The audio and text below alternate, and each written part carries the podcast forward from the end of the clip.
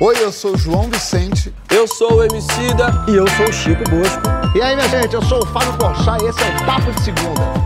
Papo de Segunda está valendo! Boa noite, meus guardiões do bom senso, do bom debate, por que não dizer, João Vicente Francisco. Não somos. Guardião do bom senso é Emicida, a gente sabe. Não, Emicida não. Ele é o varão valoroso Emicidoleto. Varão é mesmo, porque eu ouvi de, foi de- não foi de um, não foi de dois, não foi de três. Foi de umas quatro pessoas que me falaram que o apelido dele é pé de mesa do rap. Fonte segura, fonte segura. Fonte nova, fonte nova. Em fonte nova teve um. A gente vai começar desse jeito. Isso, a isso gente é bloco vai começar 1. desse jeito mesmo o programa. Imagina o bloco 4, senão. Isso correndo na praia, meu amigo. Tá Deixa um rastro maluco. diferente. Parece um animal de tromba. Isso, isso porque tem Ailton aqui entre nós, que normalmente é uma pessoa que instaura um ambiente mais. Olha só, eu, eu- como eu ainda não apresentei, é por isso que a gente pode ser- usar é, piadas tão chulas. A partir de agora é só, Fi- é só na educação. Agora é só na educação, sim, porque para qualificar nosso time aqui, a gente recebe o líder indígena, ambientalista, filósofo e escritor, Ailton Krenak. Seja muito bem-vindo, Ailton. Que maravilha. Obrigado pela presença. Dia 9 de agosto, agora, tá chegando. É o Dia Internacional dos Povos Indígenas e a gente debate a imagem que o brasileiro tem do seu povo original. O Krenak já disse, o ser humano é tão concentrado em si que quando vê povos conectados com a natureza, chama isso de alienação. E eu lhe pergunto, quem é o alienado nessa história, hein, meus consagrados? O que, que impede a gente de reconhecer outros modos de vida? Participa lá na hashtag Papo de Segunda no GNT. Qual que é a relação do indígena com a terra, Krenak? Tanto a relação afetiva quanto a relação de posse mesmo. Fala pra gente. Bem, é, boa noite, Pochá, é, João, Chico, Emicida. Bom, é, esses povos que a gente chama de indígenas, eles têm um costume antiquíssimo de chamar a terra de mãe, mãe terra. Então a gente pode é, entender que é uma implicação profunda, muito talvez mais é, intensa do que uma relação. Na verdade, é um pertencimento.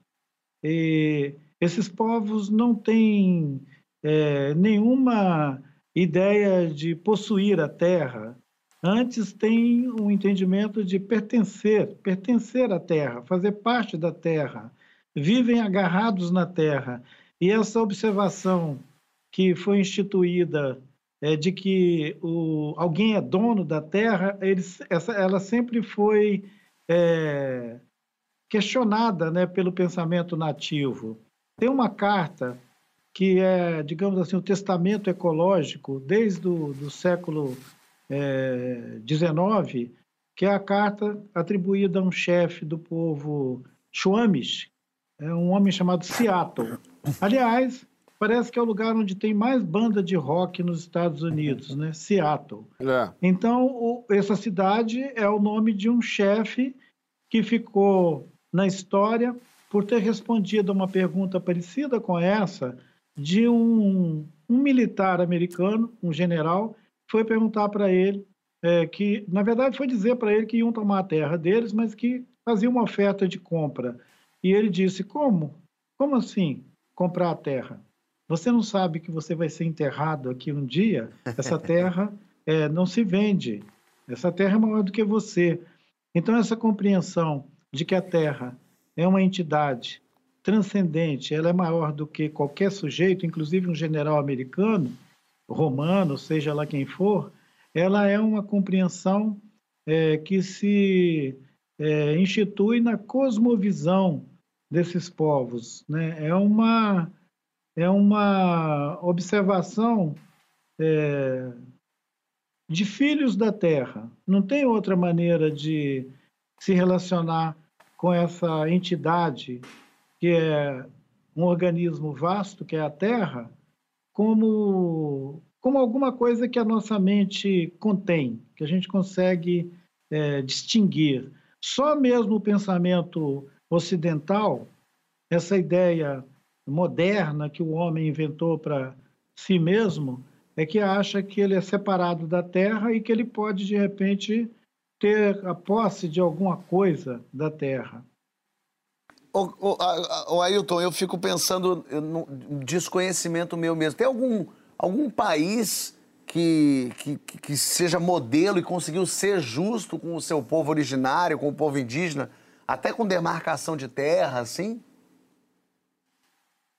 Olha, poxa, até a, a experiência da colonização, que se inaugurou lá no 1500, vastamente quando a Europa saiu para colonizar a Ásia, a África, as Américas, é, havia sim muitos lugares do, do, da Terra, muitos lugares do mundo, onde esses povos tinham uma plena relação com os seus territórios num sentido é, transcendente. Eu não vou usar a palavra sagrado, porque sagrado é uma ideia instituída pela própria ideia de religião que o Ocidente espalhou pelo mundo afora. O Ocidente acha que sagrado é a hóstia. Uma montanha não, uma montanha você senta o pé nela. Um rio, um mar, você joga lixo nele. Então, assim, essa ideia de sagrado, que só se constitui numa perspectiva do Ocidente colonialista e missionário, essa ideia ela não tem nada a ver com a terra e nem com as relações que esses povos antigos, inclusive na África, é, sempre tiveram com esse sentido de pertencimento a esses mundos, a esses lugares, que a ideia de terra, território, isso é uma coisa política, é um pensamento político que só veio se constituir o Chico pode até dar um toque sobre esse assunto, porque ele estuda muito essa, essa coisa da razão ocidental e tal. Como que o Ocidente instituiu essa fissura entre o humano e, e, as outras vidas, né? Os outros seres vivos, inclusive isso que a gente chama de terra. O João, o João Francisco, já, inclusive como o Ailton já te citou, vou, quero jogar para você você fala muito sempre da gente fazer as pazes com o passado dolorido que a gente tem aqui no nosso país. Como é que isso se aplica também a, a, a pensar isso com os povos originários, com os indígenas? Antes de tudo, queria mais uma vez mandar o meu abraço saudoso ao Ailton, uma das figuras humanas mais extraordinárias, bonitas que eu já tive o prazer de conhecer. A gente não se viu há algum tempo, né, mestre? Mas você mora no meu coração, saiba disso. É... Hum. Fábio, é... eu acho que a palavra-chave para isso seria soberania. É, o Brasil teria que reconhecer o direito à autodeterminação dos seus povos originários. Né? O que, que isso significa? Significa que os povos indígenas deveriam ter o direito de escolher se querem viver é, plenamente dentro dos termos das suas culturas originais, ou se querem escolher diferentes formas de apropriação de elementos da cultura brasileira, né? mas a condição fundamental para isso passa pela questão da demarcação das terras, porque para que os índios possam é, viver plenamente a sua cultura, isso requer que, que isso se dê no seu ecossistema originário. Né? Então, demarcação de terras é, é, é, no limite a questão fundamental. Tá? E, no entanto, se você pensa essa questão da soberania, Fábio, e se você analisa a história do Estado brasileiro em relação aos povos indígenas, eu diria que a nota dominante do Estado brasileiro em relação a esses povos, desde o início, desde o começo do século XVI, foi o que eu chamaria de subjugador integracionista. Né? É, o primeiro governador-geral do Brasil, que foi Tomé de Souza, ele tinha um regimento que determinava basicamente a escravização dos indígenas. Os indígenas tinham que fazer parte do projeto da coroa para o Brasil, que era um projeto de exploração comercial. Né? Uhum. É, a gente sabe que durante os primeiros dois séculos, dois séculos e meio da colonização, o, quem mais se opôs a isso foram os jesuítas.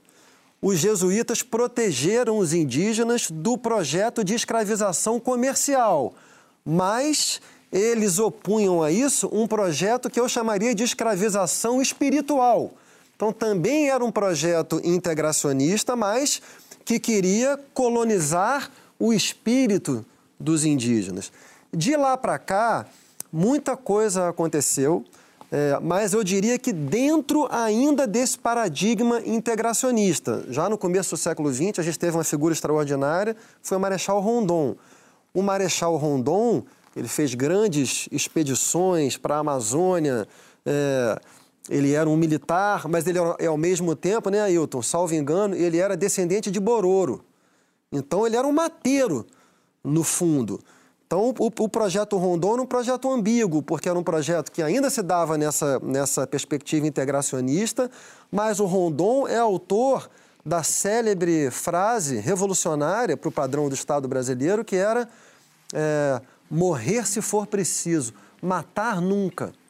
Essa era a relação do Rondon e dos seus expedicionários com os indígenas. Inclusive, muitas vezes que o, que o pessoal do Rondon estava invadindo o território indígena, sofreram ataques de defesa dos indígenas e o Rondon proibia de, de responder. Ele mesmo foi, foi, foi alvejado por indígenas, mas era consciente da sua posição de invasor do território. Né? Bom, o Rondon também foi uma das pessoas que idealizou o Parque Nacional do Xingu, que depois viria a ser capitaneado pelos irmãos de Las Boas.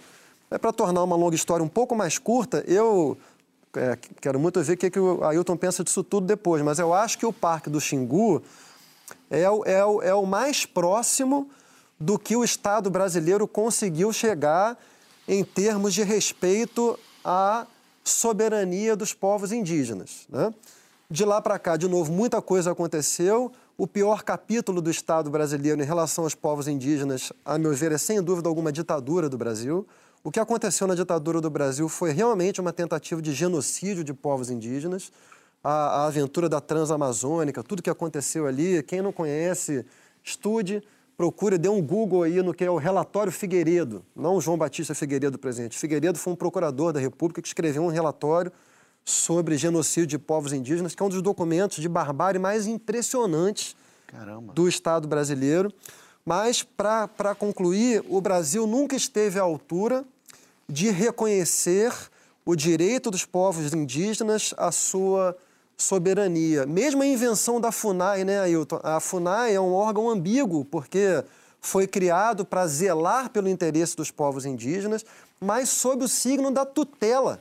Aliás, esse signo da tutela atravessa até a Constituição de 88. Então, acho que o Brasil tem um compromisso jamais plenamente realizado com os indígenas, que é de reconhecimento do direito dos indígenas à sua própria soberania. Por isso que a gente deve lutar. Perfeito.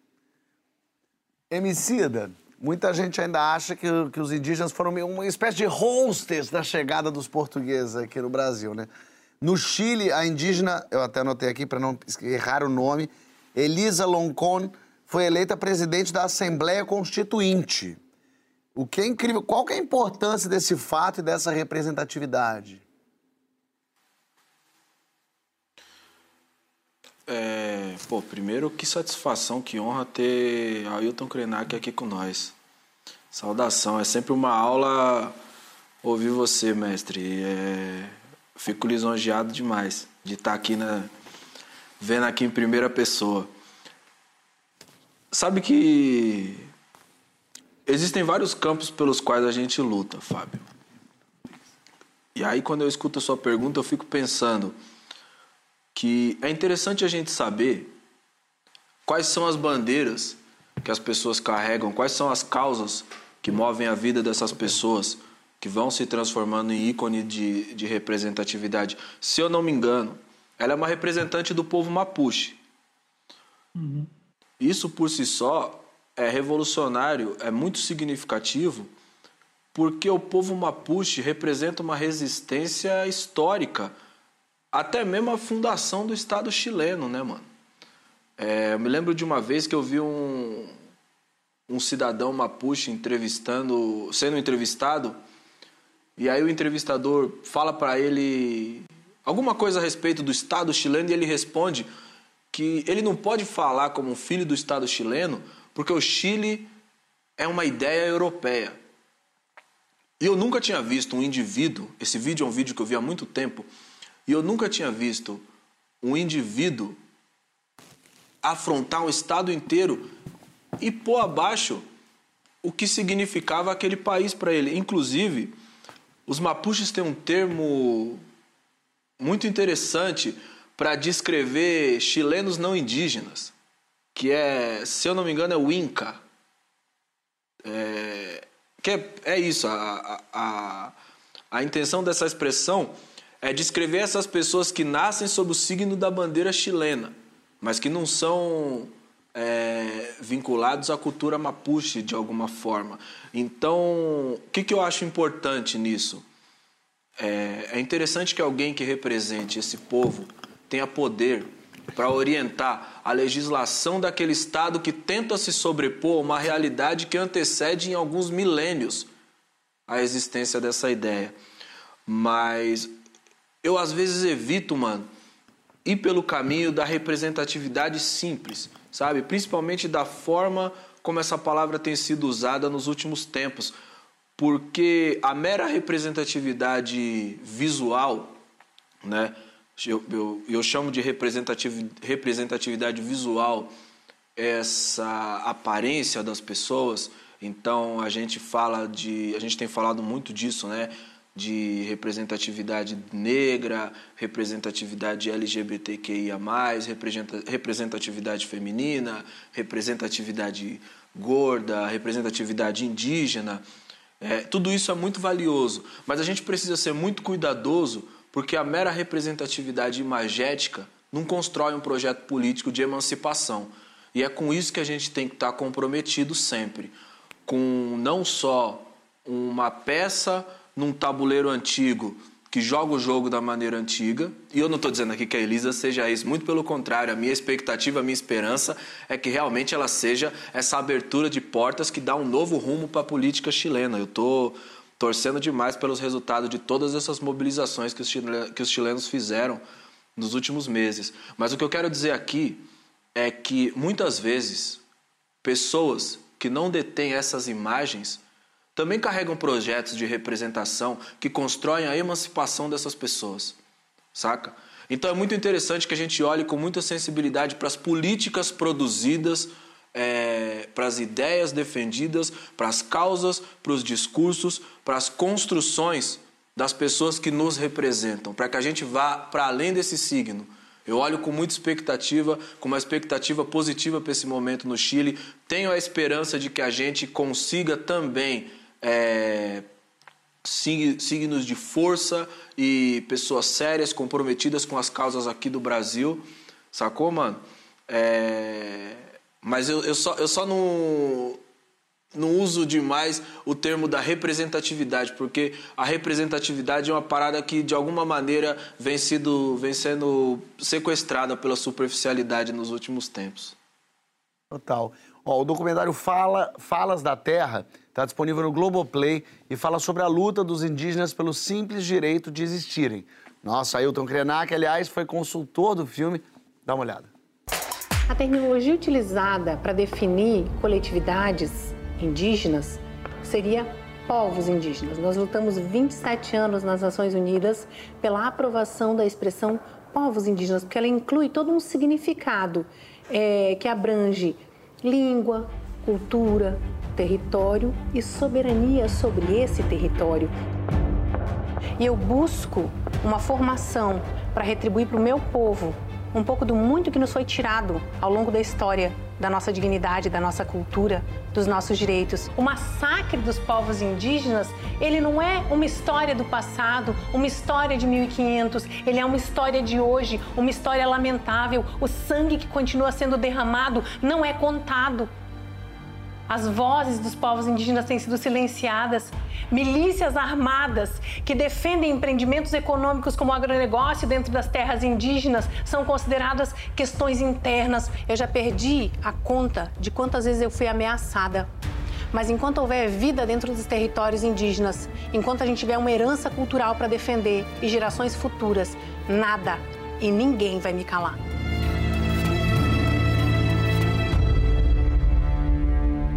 Eu tinha só sete anos de idade quando presenciei a primeira morte na luta pela terra do meu povo Guarani Kaiowá. Em 2001, quando eu já estava com 18 anos, fomos arrancados de lá por meio de uma liminar judicial e debaixo de muita bala. Todas as crianças, mulheres, nós fomos colocados numa casa grande de sapé, uma casa sagrada, e tentaram atear fogo. O meu pai, o cacique Marcos Verón, ele se ajoelhou para os pistoleiros e para os policiais e falaram: não, não façam isso. A gente se rende. Então fomos jogados para a beira da estrada. Na beira da estrada passamos dois anos e quando voltamos na nossa terra indígena Taquara, encontramos as nossas coisas sagradas, que era a casa sagrada queimada, tudo devastado, um desmatamento total e no lugar achamos soja e cana.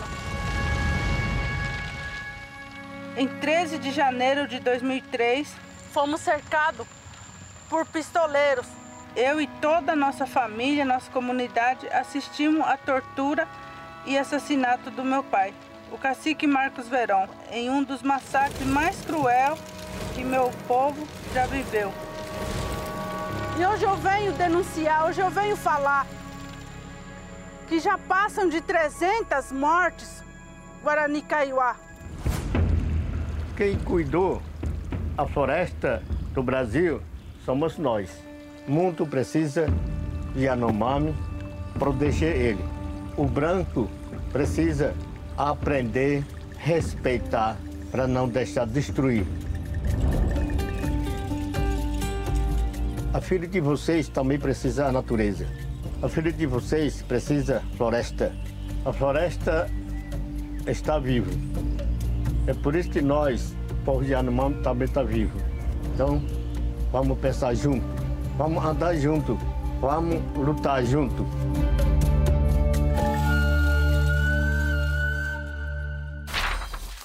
Impressionante. É muito bonito esse documentário. Vale a pena assistir, realmente. Boa. Eu tenho uma pergunta para o mestre, é o seguinte. É, a gente tem uma das ideias estapafúrdias do, do, desse governo que a gente tem hoje em dia é de que os indígenas, os povos indígenas são um povo preguiçoso, que não serve muito para coisa nenhuma. Só atrapalha. Só atrapalha o desenvolvimento.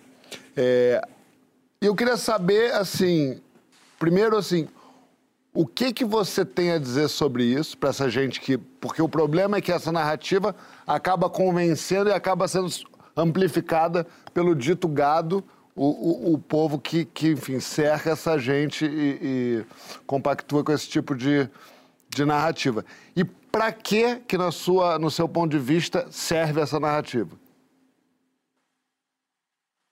João, é, essa narrativa, ela não foi instituída, é, digamos, agora na história do nosso país. Essa narrativa, ela sempre esteve oculta, inclusive quando naquele período da história que o, que o Chico menciona, em que o Rondon dizia morrer se preciso for, matar nunca.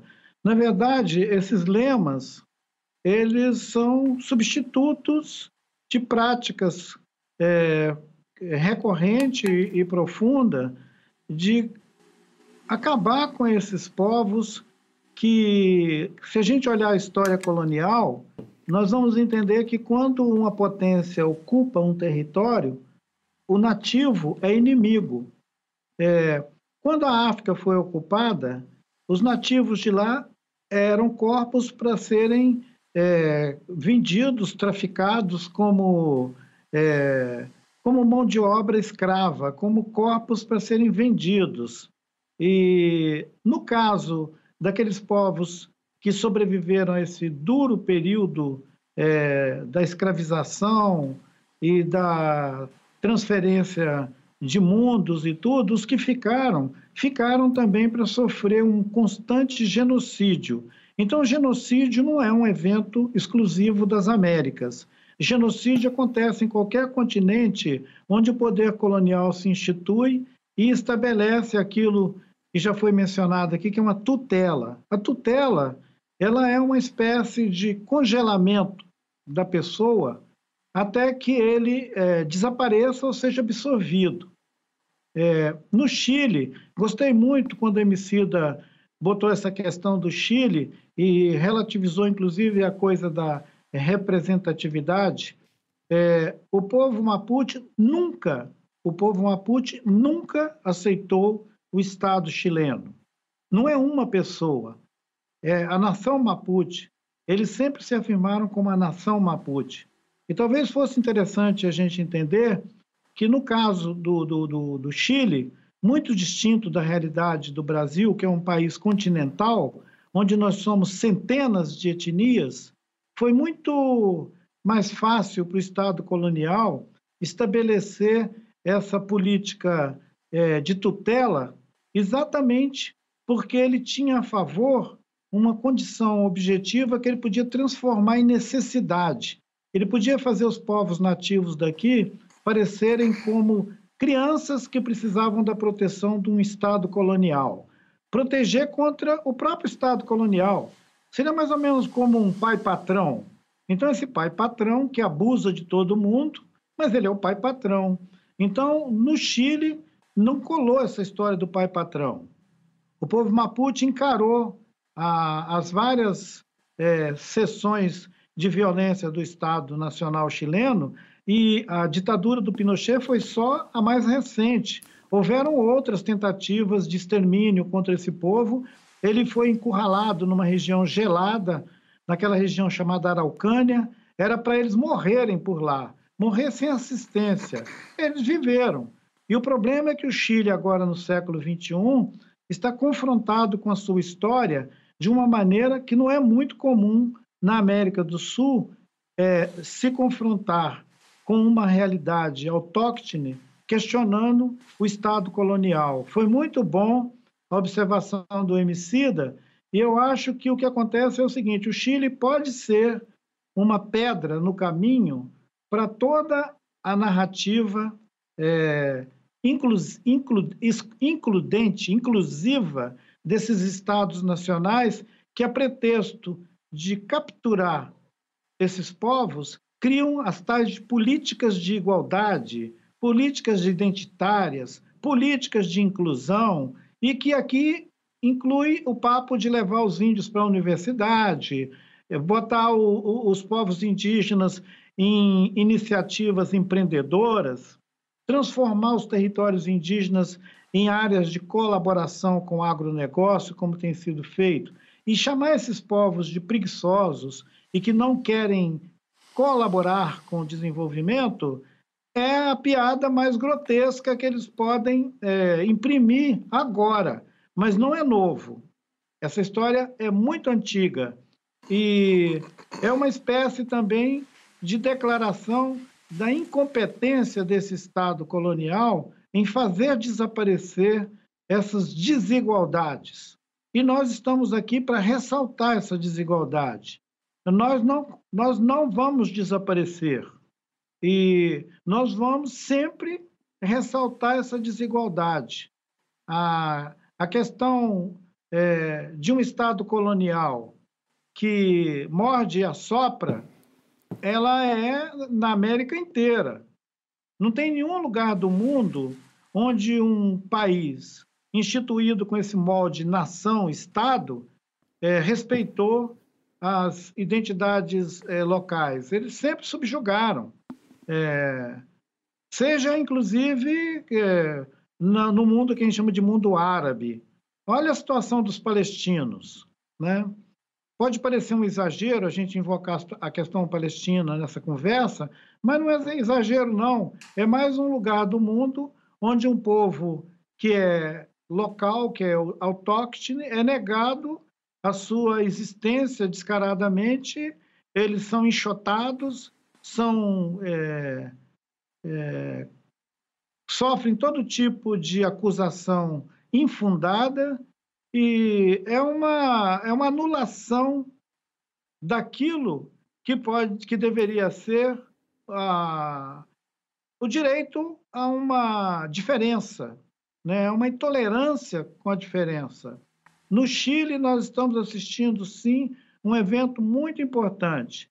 E a despeito da questão é, levantada sobre representação, qualquer homem ou mulher chilena que fosse é, ocupar esse lugar que está sendo atribuído agora a uma mulher representante do povo Mapuche, estaria ocupando um lugar ilegítimo, porque a questão de fato que se coloca é a refundação dessa é, experiência de nação que tem que ser plurinacional, porque existe uma nação Mapuche que nunca renunciou a esse lugar é, ancestral, a esse lugar que não foi constituído por um arranjo político colonial, mas que é a verdade da história desses povos que sobreviveram à, à ocupação né, dos Andes, que, que sobreviveu à ocupação dessa região da América do Sul.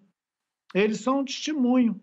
Total. A gente, muita, eu vejo muita gente falando da demarcação de terras indígenas como se fosse, falando isso, você falou, uma, uma entrave para o país evoluir, como se tivesse ocupado 50% do país. Só, o Francisco, é, você acha que a gente foi abstraindo demais essa, essa nossa civilização, foi se desconectando da terra?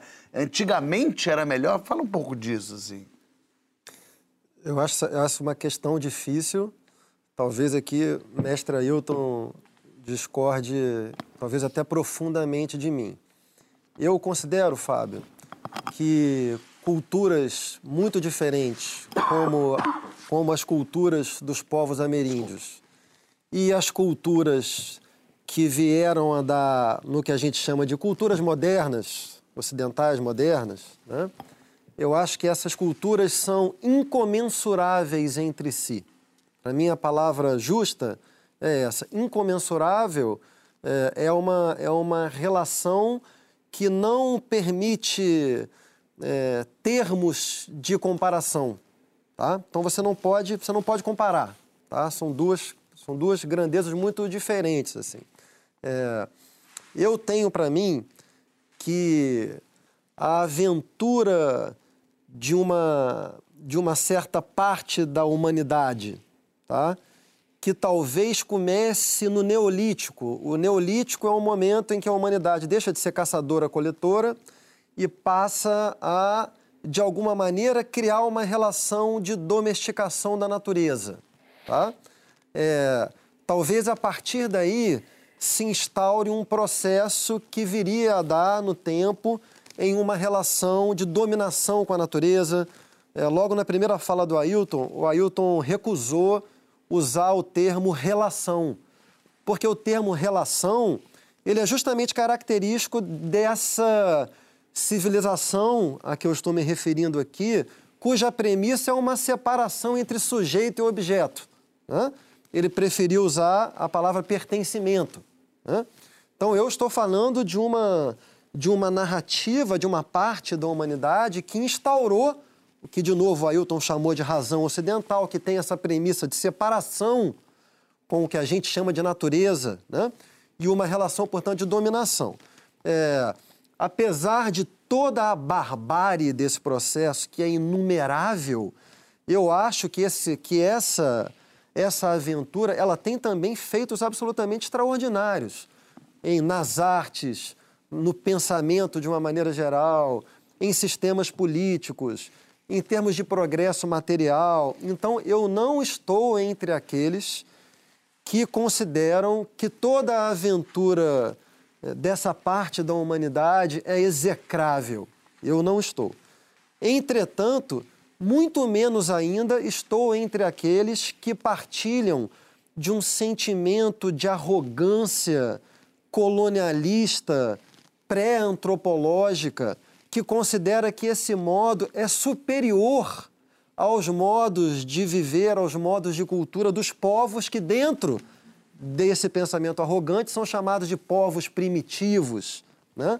É, preguiçosos, atrasados e por aí vai.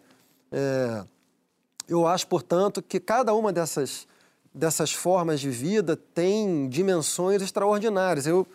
É, pegando os povos, os, a, a, cultura dos povos ameríndios. O, eu, o próprio Ailton, por exemplo, estou tentando me lembrar aqui, o Ailton tem livros mais recentes que têm sido muito lidos. Né? É, eu li também, mas o Ailton tem um texto antigo que foi publicado numa coleção chamada Coleção Encontros, editada pelo grande Sérgio Com, de uma pequena e muito relevante editora chamada Azog, que é um texto sobre a liberdade. Eu, quem quiser catar isso no meu Instagram, uma vez eu, eu li uma, um bom trecho desse texto. É uma das coisas mais bonitas que eu já li na minha vida. Por que, que eu estou dizendo isso? Que eu não tenho a menor dúvida que tem dimensões da experiência de vida dos povos ameríndios que são infinitamente superiores à nossa. O sentido da liberdade, por exemplo, a gente perdeu completamente, a ponto de eu ter que ficar feliz quando eu consigo levar meus filhos para uma cachoeira e eles podem pisar com o pé descalço em pedra e sentir a substância de uma pedra, o que é um visgo, o que é uma pedra, o que é um solo que tem folha depositada, o que escorrega, o que é uma pedra onde você pode se apoiar, o que são peixes, o que é uma água fria. O mínimo senso de liberdade que eu posso fazer os meus filhos desfrutarem, eu fico feliz. Vê o que, que o Ailton lê, lê o que, que o Ailton fala nesse texto, como é que foi a infância do Ailton. Então, do ponto de vista da liberdade, não tem a menor dúvida que é infinitamente superior a nós. Do ponto de vista do que eu chamaria de uma ontologia igualitária, os povos indígenas, diferentemente nós, não se creem uma, uma espécie eleita superior às demais. Eles se pensam em igualdade com os demais animais e com as montanhas e com os rios e com os céus. Então, sob inúmeros aspectos, são muito superiores a nós e, sob outros aspectos, eu acho que nós construímos grandes feitos. Né? Agora, e para terminar, tem uma coisa que é inegável, que é esse caminho que veio a dar na modernidade ocidental e que tem na Revolução Industrial um marco fundamental, esse é um caminho que nos colocou numa rota é, de autoextinção. O que a humanidade fez foi perturbar os parâmetros ecossistêmicos de Gaia, da Terra, que foram favoráveis à nossa à sobrevivência e ao florescimento da nossa espécie. Então, o que está acontecendo agora é, para dizer uma frase do Ailton, é a Terra está com febre, Gaia está com febre. E por que está com febre? Porque tem um vírus atacando ela. Esse vírus somos nós. Então, se nós não alterarmos profundamente o sentido da nossa experiência na Terra, a Terra vai dar uma sacudidinha e vai nos matar, porque a Terra é absolutamente indiferente a nós como espécie humana. Alguém já falou, o ser humano está acabando com, a, com o planeta. Não, está acabando com a humanidade. O planeta sobreviveu a um meteoro, ele vai seguir. É. Não, e a sacudidinha está começando a ser dada. Sim. A sacudidinha está em Só plena... não vê quem não quer. Tem muita sacudidinha, muito, é, muito, muito lugar, lugar no mundo, né? É tempo de Olimpíada, meu povo! E o papo de segunda não fica de fora. Dá só uma olhadinha no nosso quadrinho especial de Tóquio 2021. Eu amo Olimpíadas, mas a minha favorita definitivamente é a de 92. Talvez por ser a primeira vez que eu acompanhei uma entendendo o que estava acontecendo de fato, e também porque ela é histórica em todos os sentidos. Começa porque era para ter sido em Barcelona lá em 1924, mas a opção acabou sendo Paris. A Guerra Civil Espanhola e a Segunda Guerra Mundial arrastou o bagulho. Então 92 acontece enfim na Espanha e já chega com aquele clima de até que enfim, carai. 169 países participando era um recorde. Ninguém boicotou os jogos. A África do Sul venceu o apartheid e voltou a competir. A Alemanha voltou a ser um país só. A União Soviética tinha acabado e por isso surgiu uma pá de país. O mascote era o Kobe, um cachorro cubista, e eu sei a musiquinha até hoje. Teve o chaveco da flecha flamejante, que até hoje é polêmico. A Derarto Tulu ganhou ouro e a Ilana Meyer ganhou prata nos 10 mil metros e deram a volta olímpica de mãos dadas, sinalizando novos tempos. Aquilo foi emocionante. Uma menininha chinesa de 13 anos, Fu Minxia, ganhou ouro nos saltos ornamentais. E no salto final, parça, outra doideira. O país campeão foi um estado que não existe, aceito. Comunidade dos Estados Independentes, criada para abrigar todos os países surgidos com o fim da União Soviética. 92 foi da hora demais, tio. E vamos nessa que já começou as Olimpíadas de Tóquio.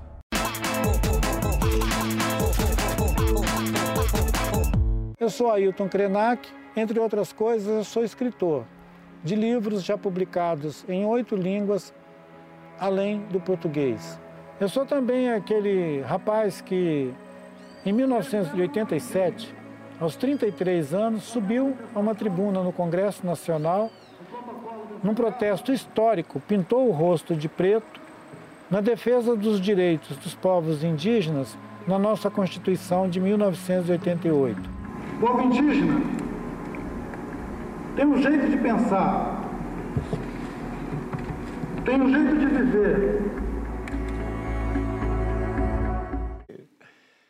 É, isso aí foi mais um trecho do Krenak no documentário Falas da Terra. Krenak, como é que é rever esse momento histórico aí? Te bate como hoje um dia assistindo isso? É sempre um desconforto. Por hein? Porque foi um daqueles gestos que você é, comete é, como um, um ato extremo. Eu não brincaria de fazer aquele gesto na frente é, de representantes desse Estado brasileiro com mandatos para fazer uma Constituição é, sem levar em conta o risco que isso significava. Dez anos depois, eu ainda sentia essa pintura é, no meu rosto como alguma coisa que me marcava e segue marcando até hoje. Não é um gesto que eu repetiria né, em nenhuma situação. O Krenak é autor do livro A Vida Não É Útil. E agora a gente debate isso. De onde vem a necessidade, a nossa necessidade que a gente tem de ser útil, produtivo, ocupado, bem-sucedido? Isso nos torna mais realizados ou nos faz preocupados, sempre insatisfeitos? Com a, como que a visão de mundo dos povos conectados à natureza poderia nos ajudar a viver melhor? Chega chegando lá na hashtag Papo de Segundo GNT. A vida não é útil mesmo, ou pelo menos não devia ser vista assim, Krenak? Bem, o título é, A Vida Não É Útil, às vezes ele é mal entendido e as pessoas é, podem imaginar que eu estou dizendo que a vida seja inútil ou que a vida não tem utilidade. Na verdade, o que está sendo posto em questão é a ideia de que a vida seja alguma coisa utilitária. Utilitária. Assim como você tem um carro, tem uma bicicleta ou um liquidificador, você também tem a vida que precisa ter essa utilidade, um utilitário. A experiência da vida, ela é tão fantástica, ela é uma maravilha transcendente e dá utilidade a ela, aquele sujeito que nasceu, cresceu, estudou, virou engenheiro, construiu um prédio, fundou uma cidade, criou, sei lá, o Facebook, criou a Microsoft, toda essa bobagem de utilidade, esse sentido utilitário da vida é que eu ponho em questão. Ninguém veio à experiência da vida para produzir nada. A gente ganhou essa maravilhosa experiência de vida para a gente é, experimentar isso como fruição. É, resumindo, a gente tem que curtir a vida. E os povos mais inteligentes que já existiram antes da gente, eles curtiram a vida, eles não davam utilidade à vida. Essa ideia moderna, essa ideia da civilização moderna, que tem a ver com aqueles eventos que o Francisco se referiu, essa coisa da modernidade, de quando o homem descobriu que ele podia distinguir-se de todos os outros seres e aplicar algum sentido à vida, é esse sentido utilitário que eu ponho em questão dizendo que toda a ideia do projeto, esse projeto de produzir mundos que nós temos, como se fosse uma tarefa, isso é uma bobagem. A gente não tem que produzir mundos. Eu entendo quando o Chico diz do, do quanto essa civilização empreendedora fez de coisas bacanas, citou a arte, a ciência e tudo. Mas se você olhar mesmo, nós viveríamos como ursos, é, abacateiros, o pato e o leão, sem toda essa coisa que o Chico está considerando que é o sal da terra. Essa coisa que os humanos fizeram, essa coisa fantástica dos humanos, se você zerar elas, Chico, a gente vive do mesmo jeito. Francisco. Tem razão. Mas não diminui a importância. Do mesmo jeito, eu não sei, né, mestre? A gente viveria. É. Não sei se do De um mesmo jeito muito melhor. Não sei. E o- E o próprio Gilberto Gil, que você citou, é um compositor moderno, né? E, e, e Ailton, eu, eu estava me referindo. Eu, evidentemente, compartilho da sua crítica à utilidade. De resto, eu sou um filósofo. Portanto, eu sou um parente da inutilidade. Eu não sou um empreendedor do Vale do Silício, nem de. nem de. da Faria Lima. Você não é um filósofo, você é um apresentador de televisão. Filó- filó- Filósofos, Ensaísta. Ensaísta. Ensaísta. Quero ver o diploma de faculdade de filosofia, porque aqui eu te vejo toda segunda-feira. filósofos, artistas, essa é a, é a parte da modernidade que também existe, né, Ailton? E é uma, é uma espécie de antimodernidade dentro da modernidade. É essa dimensão da experiência moderna que naturalmente eu me filio. Eu não vivo a minha vida num sentido é, determinado pelo capitalismo, a não ser o, o- o necessário, para todos nós que estamos dentro dessa sociedade, temos que pagar um tributo a isso, né? Mas eu imagina, eu vivo, eu vivo para o amor, para a poesia, para a criação de mundos simbólicos, transcendentais. Então, mas, sem come- dúvida mas alguma. falou, mas como você mesmo falou, né? Comemora quando vê seu filho pisando na água fria, que é uma experiência que você Isso. não tem, assim, 99% Porque- da tua vida. Porque está relacionada à liberdade, né? E seria impossível também no- nos tempos de agora, a não sei que a gente fosse para um, sei lá, pra uma grande fazendão que a gente arrendasse. No ponto que chegamos, seria difícil a gente tentar, de alguma maneira, experienciar a vida da maneira que, que, que Krenak propõe nesse momento. Total. Por que será que a gente tem tanto medo de ser inútil, ô, ô, Emicida? Porque somos. Mas essa é uma. Mas sabia que eu acho que essa é uma excelente verdade- resposta? É, mas é, claro que é. No fundo, desculpa, Sidão. No É fundo, verdade. No fundo, eu acho que grande parte dessa Não, não, eu experiência. concordo. Isso tudo tem muito a ver com o medo do vazio, É. com o medo da nossa condição de finitude. Então, essa compulsão à ocupação não deixa de ser uma forma de tapar buraco também. Desculpa, Sidão. Faz outra pergunta pro Emicida agora, a gente respondeu a Não. dele. Não, eu concordo demais essa coisa que o João falou de eu acho que a gente se cercou de apetrecho para tentar esquecer que a gente é inútil, que a vida continua sem nós, entendeu? Toda essa reflexão de tentar transformar a experiência da existência numa posse, é, de alguma maneira, é para tentar se manter cada vez mais longe da ideia de que, meu, tudo isso acaba e que é- tudo isso acaba, na verdade, tudo isso acaba, é tudo isso que se resume a nós. Que a vida continua indiferente à presença da humanidade aqui, sabe? E aí eu acho que a gente vai fazendo isso, Fábio. A gente vai é, inventando um monte de problema para vender a solução. Porque quando a gente vende a solução, a gente sente que, porra, mano, a gente tem alguma importância nesse planeta. Como, como diria o maior imbecil da música brasileira, Roger, a gente somos inúteis, né? Mas é, é essa que a gente vinha falando aqui, essa nossa fixação por não se sentir inútil.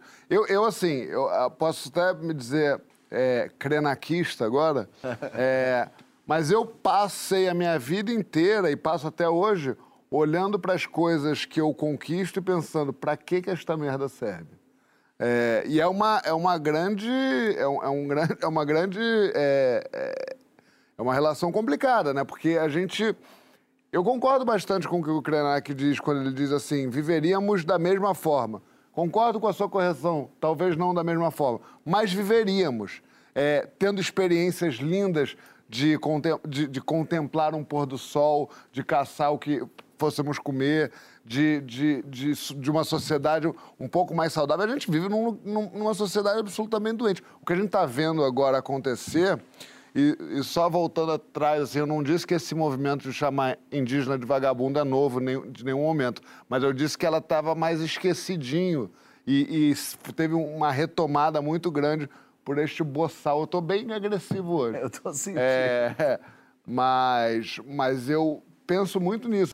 Do que, que a gente está correndo atrás? O que, que a gente quer? A gente criou um monte de coisa para a gente precisar de um monte de coisa que ele não precisava, para a gente ter que comprar um monte de coisa que ele não precisa. Queria voltar uns 1.500 anos. Ô, Krenak, o que, que o modo de viver e de pensar dos povos originários po poderiam ensinar para a gente hoje, para essa civilização hoje, ainda mais aqui na pandemia?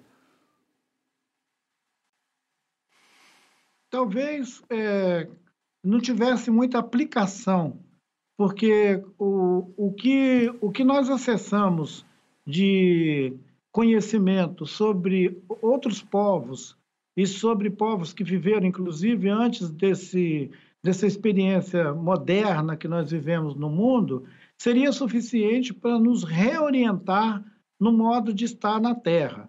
A gente não, não deu bola para isso. Então, dizer agora que, nessa altura do campeonato, esses povos originários teriam uma ideia e que o mundo todo na contramão ia falar, nossa, é mesmo, né? Então vamos mudar de vida, fica parecendo uma, sei lá, fica parecendo uma brincadeira. Eu, na verdade, acredito que os 8 bilhões de pessoas, 7 bilhões e tantos de pessoas que estão zoando no planeta, eles não estão interessados em outro, outro modo de estar aqui na Terra. A maioria deles está tão desesperada, e talvez uns 70% deles, para comer, dormir e reproduzir. Então, assim, eles estão vivendo, é, aí sim, um sentido primário da experiência de viver. Eles não estão curtindo nada, eles estão se debatendo para sobreviver. Então, é 70% dos 7, 8 bilhões de gente. É gente pra caramba. Como é que a gente vai parar esses caras e falar: peraí, você quer uma ideia para viver legal? Não, eles não querem, eles não conseguem nem parar para isso. A questão é que o capitalismo e toda essa coisa bacana que nós inventamos, a filosofia, a arte e toda essa curtição, ela acelerou a nossa experiência de consumo, em que a gente não quer mais consumir só, é, digamos, aquilo que é necessário para a gente viver cada dia. A gente quer consumir também outros mundos. A gente tem uma fúria de consumir outros mundos. Quando eu disse que a vida não é útil, eu não estou dizendo que a vida é inútil. É muito fácil escorregar nesse limbo e imaginar: ah, esse cara está dizendo que a vida é inútil, que a gente pode se jogar de cima de uma torre, que a vida é inútil. Não. E outra conversa também que confunde muito. Sempre você ouve um cara muito generoso dizendo: estamos preocupados com as futuras gerações. Não tem conversa mais fiada do que isso. Então, tem mentiras que a gente embala e transfere de geração em geração com essa conversa de que a vida pode ser útil. É, quem está vivendo agora e que diz que está fazendo alguma coisa para a geração futura, na maioria das vezes é um hipócrita, um mentiroso. Se você espremer esse cara, não sai nada lá de dentro. São muito poucas as pessoas que estão realmente fazendo alguma coisa hoje para que um neto, um filho, alguém de uma outra né, família que não seja a dele possa herdar aquilo. A gente vive num mundo é, de transmissão de herança, né? todo mundo quer ter uma herança. Então, essa hipocrisia de dizer que você está pensando em alguma coisa além do seu umbigo na geração futura é mentira. Os caras estão pensando é como é, conservar seus privilégios e não deixar que outros peguem.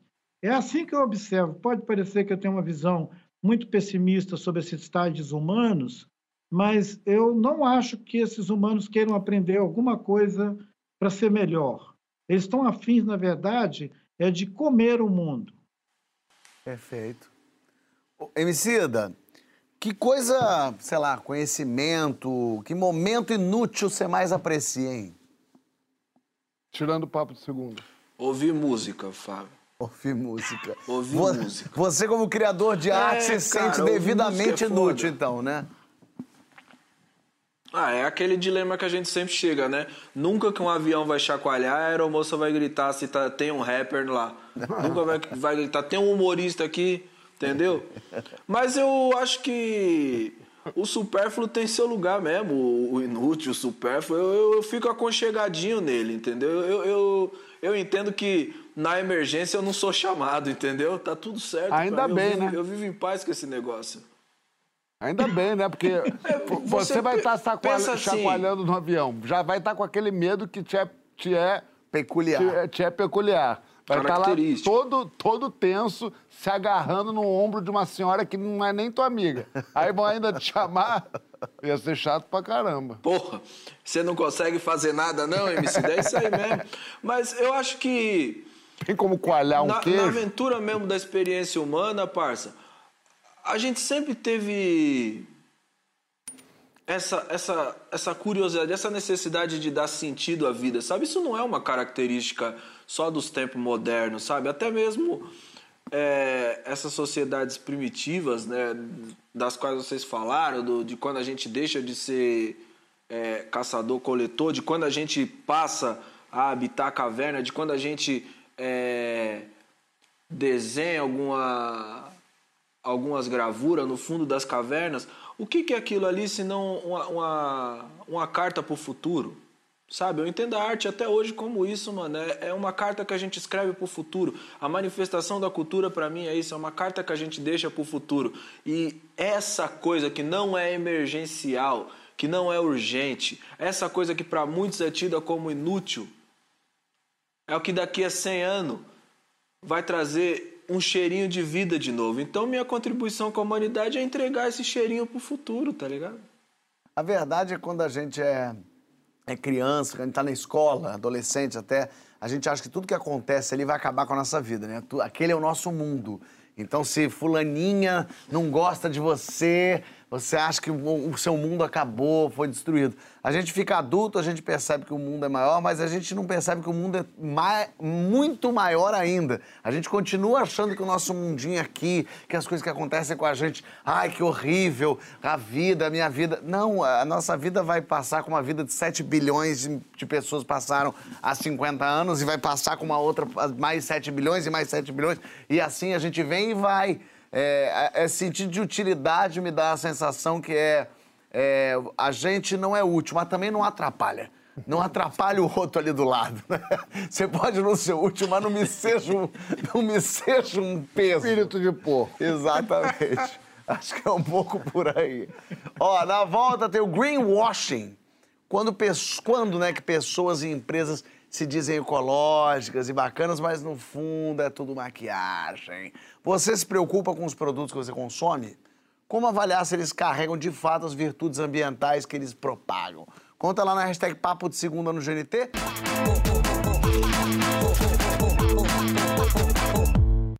De volta com Papo de Segunda e Ailton Krenak, o homem que deveria ganhar o posto de consultor permanente da nossa existência, a verdade é essa. E a gente debate com ele agora o conceito de greenwashing, ou a maquiagem verde, usada por empresas e cidadãos para parecerem mais sustentáveis. O que é ser sustentável de fato?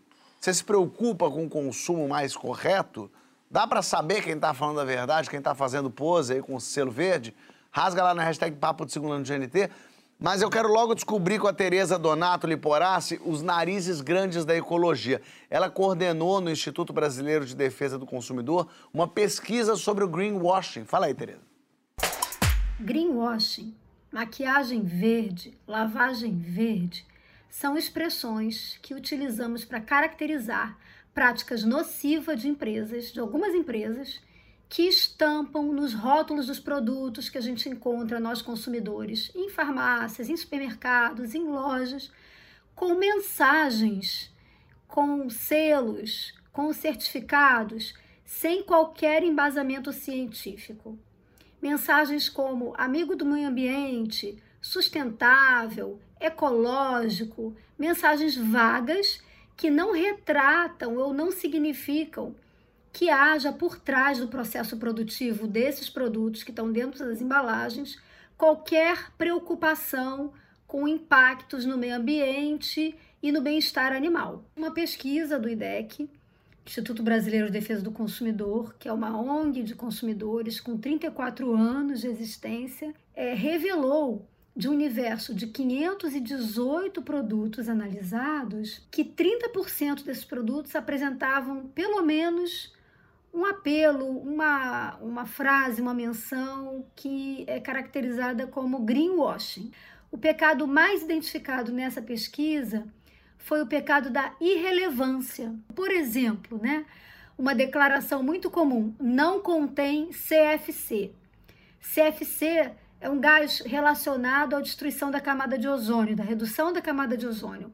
E a utilização desse gás foi proibida em 1988. E simplesmente ter essa mensagem estampada no rótulo, não contém CFC, não quer dizer nada, porque nenhum produto deve conter CFC mais. Essa mens uma mensagem dessa natureza no rótulo é uma propaganda enganosa, tentando atrair o consumidor, né, é, enganá-lo, né, e fazendo com que ele faça uma escolha errada, uma escolha que ele não desejava fazer.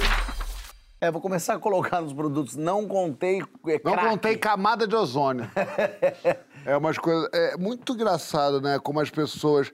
Como o ser humano é, é um lixo mesmo, né? Eu fico imaginando. Eles devem ser todos estéreos, né? Ele tá brabo Não hoje. deve ter filho, neto, essa gente. Porque é, uma, é um pensamento. Porque é, o negócio do, do sustentável virou, um, virou um, um ativo de gôndola, né? Porque você olha ali, você que tem um poder aquisitivo minimamente confortável, você olha um, olha outro, você não tem. Isso é, uma, é, um, é um critério de.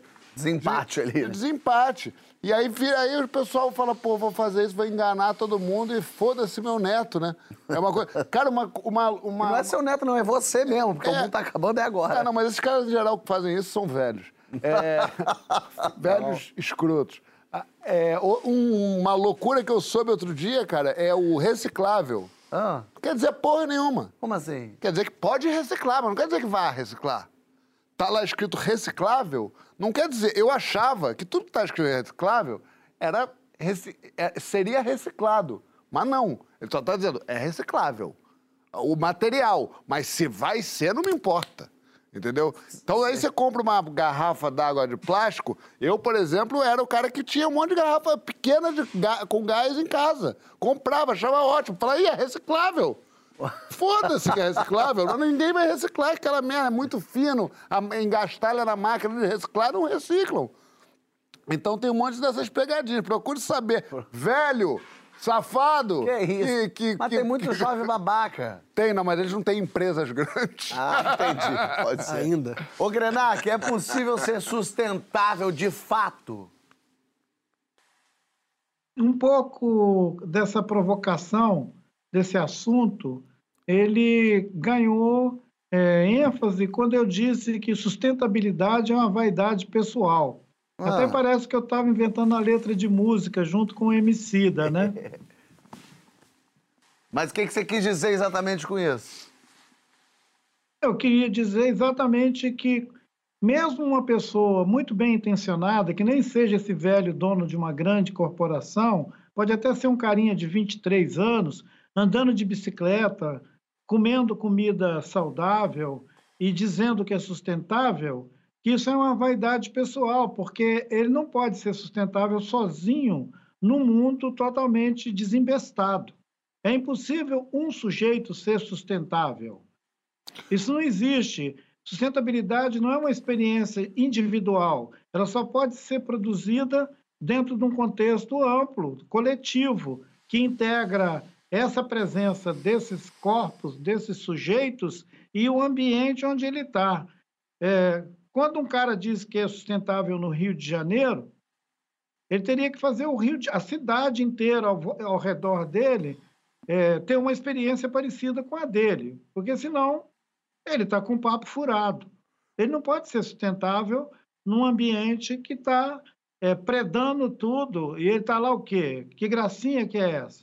Não, mas aí eu vou tentar aqui, com todo respeito, lhe perguntar uma coisa.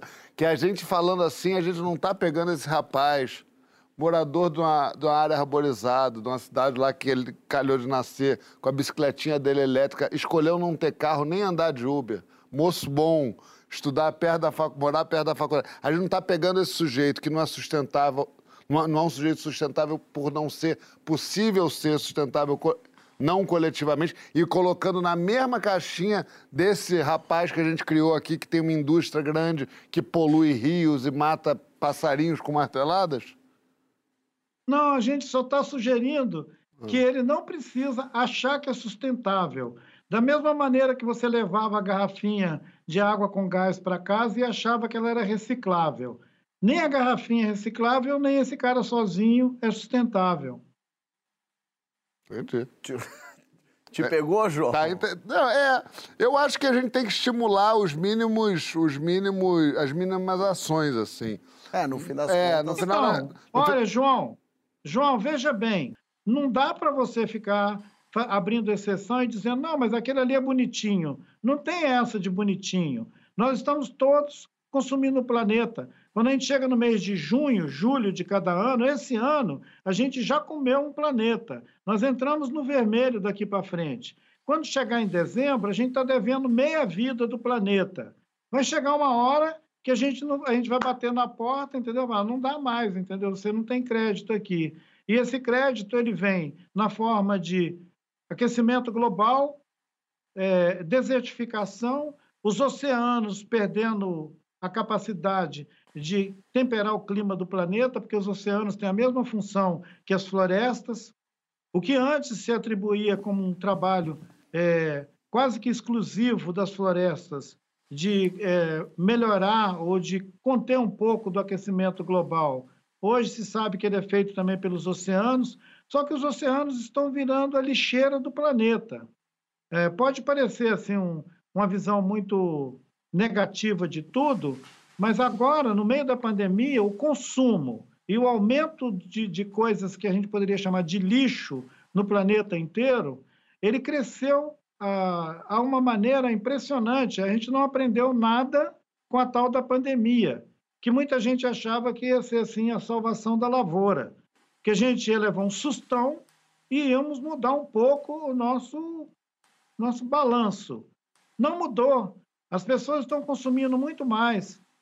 É, as indústrias estão vendendo muito mais. Está todo mundo vendendo e comprando para caramba. Só não compra e vende quem não tem para vender e quem não tem nenhuma grana para comprar. A pobreza aumentou, mas isso não significa que as, pessoas, que as empresas pararam de vender e que os carrões e toda essa palhaçada do fóssil continua sendo um elogio ao consumo e ao tal do progresso, entendeu? Tem muita gente que acha que nem precisa mais vacinar todo mundo, que tá bom assim mesmo. Tá todo mundo consumindo pra caramba. Ô Francisco, por que, que é esse, esse, esse papo de peraí, a Terra está morrendo, a gente tá, os oceanos estão morrendo? Por que, que isso não, não consegue mover o cidadão a falar, peraí, então temos que mudar? O que acontece? A gente está muito mimado, a gente chegou num lugar que a, gente, a vida tá tão gostosinha assim, deixa quieto. Por que, Vamos deixar isso na banguela e vamos ver até onde vai sangrar essa vaca. por que, que não mexe com o coração do ser humano dizer, ó, o mundo está sendo destruído por você? Rapaziada, daqui não, e tem essas, só complementando, tem essas pesquisas que daqui a 20 anos não tem mais mar, não tem mais mar, não, mas não tem mais é, é, vida no, no- nos, nos, sei lá, nos, não sei aonde. No oceano? É, não é vida no oceano, é mais específico que isso, mas tem uns estudos aí muito alarmantes, assim. Eu não sei, né, Fábio, mas acho que um, um caminho possível para tentar entender isso, eu acho que é justamente a, é o negacionismo, né? Existe uma, uma tendência às pessoas recusarem verdades que são muito dolorosas, né? Então, acho que muita gente nega a realidade, mas você fechar a janela, você não vai fazer a, a rua desaparecer, né? E quem está um pouco familiarizado com esse tema do antropoceno, quem estuda um pouco essa bibliografia, assim, tudo isso que o Ailton falou e muito mais, isso já é uma realidade, assim. As pessoas que estudam isso já não se fala, por exemplo, o termo bioma. Já não há mais lugares na Terra em que você possa falar de um bioma. Só existem andromas, ou seja, o, o homem, o, o ser humano passou por todos os lugares deixando a sua marca, né? Se você pega. Eu esqueci o nome da. Talvez o Ailton lembre de cara, assim. A, acho que é Elizabeth Colbert, que escreveu o livro chamado A Sexta Extinção. O nível, assim, de, de. a intensidade de desaparecimento da diversidade da fauna e da flora no, no, planeta é um troço que não tem precedente na história humana. Então, realmente, isso é um processo que está acontecendo a, a, passos largos. E o que eu posso pensar é que as pessoas não conseguem arcar com a verdade disso. Que loucura. Ô, Emicida, você que é um rapaz ótimo, que planta, que mexe na horta, que revira a terra com as próprias mãos, você acha que também tem um papo, às vezes, muito assim de, não, eu faço aqui coleta seletiva em casa, eu já faço a minha parte. Mas essa pessoa, no que pegou um avião para ir para outro lado, já, já desfez toda a parte dela. O ser humano também se contenta com um, um pouquinho e não quer saber do, do, do pior que ele faz para o entorno? É por isso que eu não tô indo pro Rio, viu, João? Para não gastar combustível fóssil. É, não, mas aí você gasta, sabe o quê? Você gasta meu coração que enche de saudade. Tá, tá, fazendo meu amor entrar em extinção. Exatamente. é... Ô, Fábio, é... eu, não... eu não cultivo a terra por causa dessa coisa. Essa coisa vaidosa, né, mano? De tipo, eu sou melhor que as outras pessoas, eu faço a minha parte. Eu acho que durante boa parte da minha vida eu vivi de uma forma que embaixo de um grupo de valores que fez mal à minha própria saúde. E eu pude perceber de uma maneira visível, por exemplo, é, desde o momento em que eu me afastei de um grande centro urbano, a minha filha nunca mais teve uma crise de asma. Sabe? Só isso para mim já tem uma justificativa de compreender o quão aquele ambiente no qual eu vivia me era nocivo e, e uma série de outras doenças, não só respiratórias e outras coisas. É, eu acho interessante uma coisa também, e aqui eu vou falar uma coisa muito micro, muito pequena, mas que ela é muito grandiosa para a gente observar. Quando a gente vive na, na, na cidade grande, é, minhas filhas morriam de medo de inseto. Né? Ah, uma barata, ah, um besouro, ah, não sei o quê. Depois de um mês morando lá no meio do mato, elas vêm com os besouros assim, ó. Então, tem uma outra forma de relação que se desenvolve naturalmente, porque isso não foi uma coisa que eu fiquei batendo na numa tecla dizendo para elas, vai lá pegar os insetos, vai lá pegar os bichos, não. É... O que eu acredito, né, mano? E aí pensando nessa reflexão é que esse grande movimento coletivo que nós precisamos construir, se a gente estiver interessado em alongar a, a experiência humana de alguma forma é, e com alguma qualidade de vida, o, o que a gente chama de qualidade de vida, a gente precisa dar um primeiro passo. Só isso, uma, uma qualquer. Não interessa se você quer chegar aqui na esquina, se você quer chegar lá em Hong Kong. Você vai ter que dar um primeiro passo. Então eu acho que de alguma maneira eu dou um primeiro passo e compartilho esses passos. Uma vez o, o, o próprio Ailton falou um negócio, mestre, e aquele dia ali você, você me fez ficar pensando muito, porque a gente estava numa conversa sobre territórios, né? E aí se a gente pega, por exemplo, populações nativas do território onde hoje é o Brasil e a experiência dos afrodescendentes, que descendem de pessoas que foram arrancadas do seu território é, como a gente desenvolve, né? A gente tem essa experiência meio de suspensão. Muitas vezes a gente se sente como não lugar. Aliás, não são poucas as vezes nas quais a gente se sente como não lugar, saca?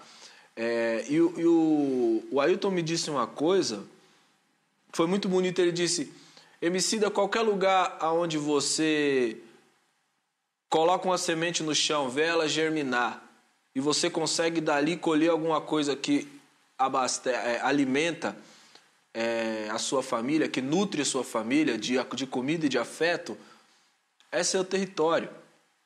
Sabe, mano? Tem um ditado no Tibete que ele é bonito pra caramba, que ele fala: qualquer lugar é, onde você tenha um, um amigo é seu país. Qualquer lugar onde você receba amor é o seu lar.